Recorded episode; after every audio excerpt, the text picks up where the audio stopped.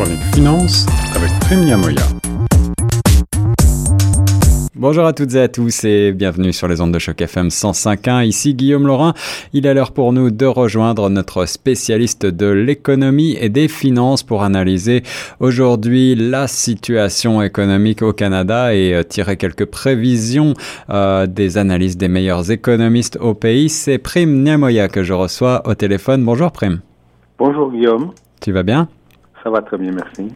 Prime, euh, après cette euh, longue période de confinement, l'économie canadienne commence tout juste à sortir de sa torpeur, mais euh, le prix à payer risque de se faire ressentir sur le long terme en, termes économiques, frappé par les mesures de lutte contre le, la pandémie et aussi du crack du prix du pétrole. Eh bien, l'économie canadienne s'est contractée de plus de 8% du PIB et beaucoup d'experts pensent qu'il s'agit de la pire année des 60 dernières années. Quelles sont les analyses que tu peux euh, tirer tout d'abord euh, de tes lectures? Bien, j'ai fait appel à plusieurs sources, comme euh, tu viens de le souligner. Il y a également le, la Banque du Canada, qui souligne que, bien sûr, l'économie est effectivement en chute libre de, 8, de plus de 8% au premier trimestre et le second semestre n'est pas encore sorti. Les, chiffres ne sont pas encore sortis, donc euh, il risque peut-être d'être encore pire. Mais tout le monde se, est d'accord pour euh, constater que la, la reprise de l'économie sera lente et probablement à long terme, à partir de la de 1921 de 2021. On, tire ces observations euh, de la dernière crise qu'on a vécue en 2008 Oui, par rapport à 2008, c'est beaucoup plus grave. Donc, euh, je donne, te donne ici quelques statistiques. Euh, le recul du PIB, comme on vient de le souligner, il y a les dépenses des ménages. La consommation a baissé de plus de 2,3% oui. au premier trimestre dû au fait, bien sûr, qu'il y a eu des pertes d'emploi et l'incertitude liées aux revenus. Et oui, en termes de perte d'emploi, il y a quand même eu euh, plus d'un million de, chômeurs au cours de ces derniers mois. Absolument. Et il y a une diminution des exportations euh, de 3%, des importations également, mais il y a également encore plus, euh, aussi grave la, une diminution des dépenses du gouvernement, qui constitue quand même un agrégat important dans la croissance économique. Donc tout ceci fait que euh, tous les spécialistes pensent que la reprise sera lente, surtout pour les secteurs liés au tourisme. Et oui, euh, on arrive à la belle saison et les, euh, les traditionnelles stations touristiques sont plutôt désertées pour le moment. Est-ce que les autres secteurs sont touchés également? Oui, il y a des secteurs qui ont été épargnés, figure-toi. Il y a pratiquement tous les secteurs ont, baissé, sauf l'agroalimentaire, les exportations, par exemple, des, produits alimentaires vers les États-Unis essentiellement, puisque c'est le premier marché, mais également vers la Chine, qui est le second marché pour le Canada. Mais tous les autres secteurs ont chuté euh, d'une manière très sensible. Donc l'agriculture euh, ne se porte pas si mal. On parlait tout à l'heure, euh, en revanche, de, du secteur euh, pétrolier. Évidemment, on a vu le prix du baril baisser considérablement il y a quelques semaines. J'imagine que pour le Canada, c'est une mauvaise nouvelle.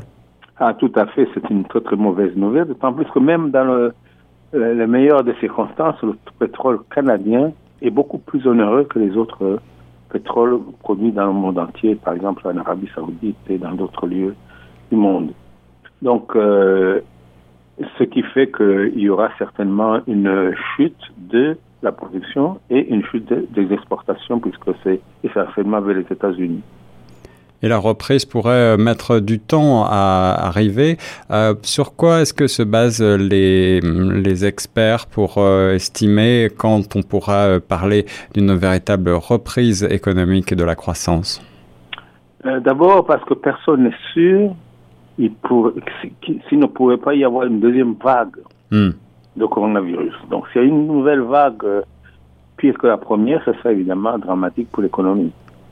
Mais tout le monde s'attend à ce que les mesures qui ont été prises atténuent les effets de la, de la, chute, euh, de la chute économique.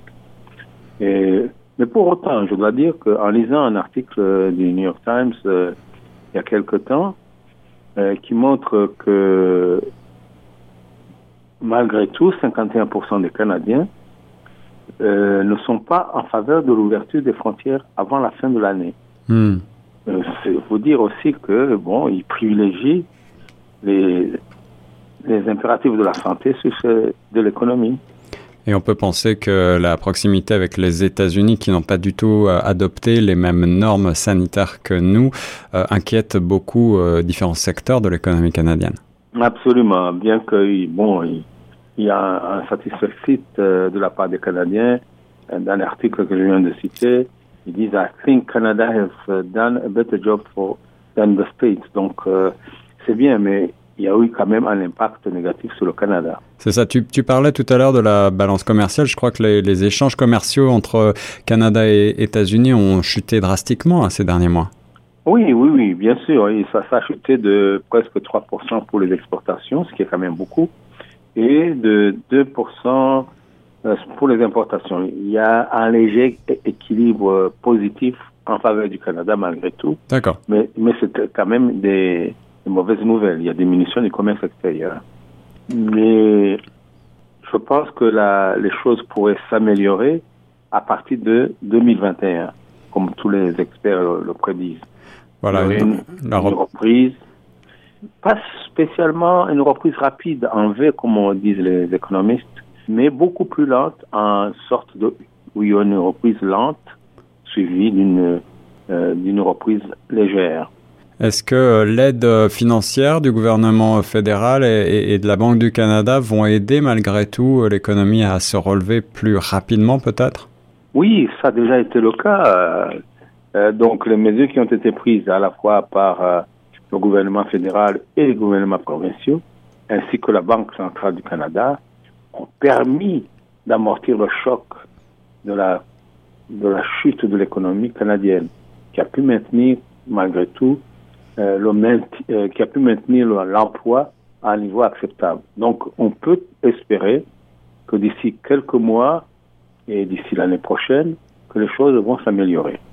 Ah, il y a différents euh, scénarios possibles, tu le disais, avec euh, cette euh, crainte d'une seconde vague de coronavirus, mais il y a des voix qui sont plutôt optimistes. C'est par exemple celle du Conference Board of Canada qui s'est exprimée il y, a, très peu de temps sur le sujet et qui estime que bah, s'il n'y a pas de deuxième paralysie nationale, l'économie canadienne pourrait rebondir en 2021, comme tu le disais, mais avec des chiffres assez dynamiques, peut-être une augmentation une croissance de 6,7% pour 2021.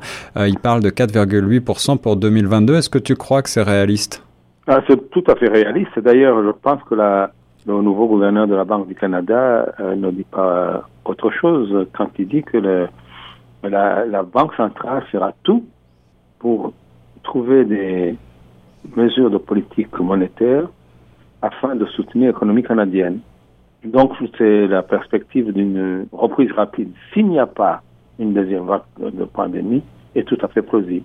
Voilà, une crise qui n'a rien à voir, bien entendu, avec la crise financière de 2008 et l'activité économique pourrait être plus rapidement stimulée. En tout cas, on l'espère. Merci beaucoup, Prime Niamoya, sur les ondes de choc FM 105.1. À bientôt, Guillaume.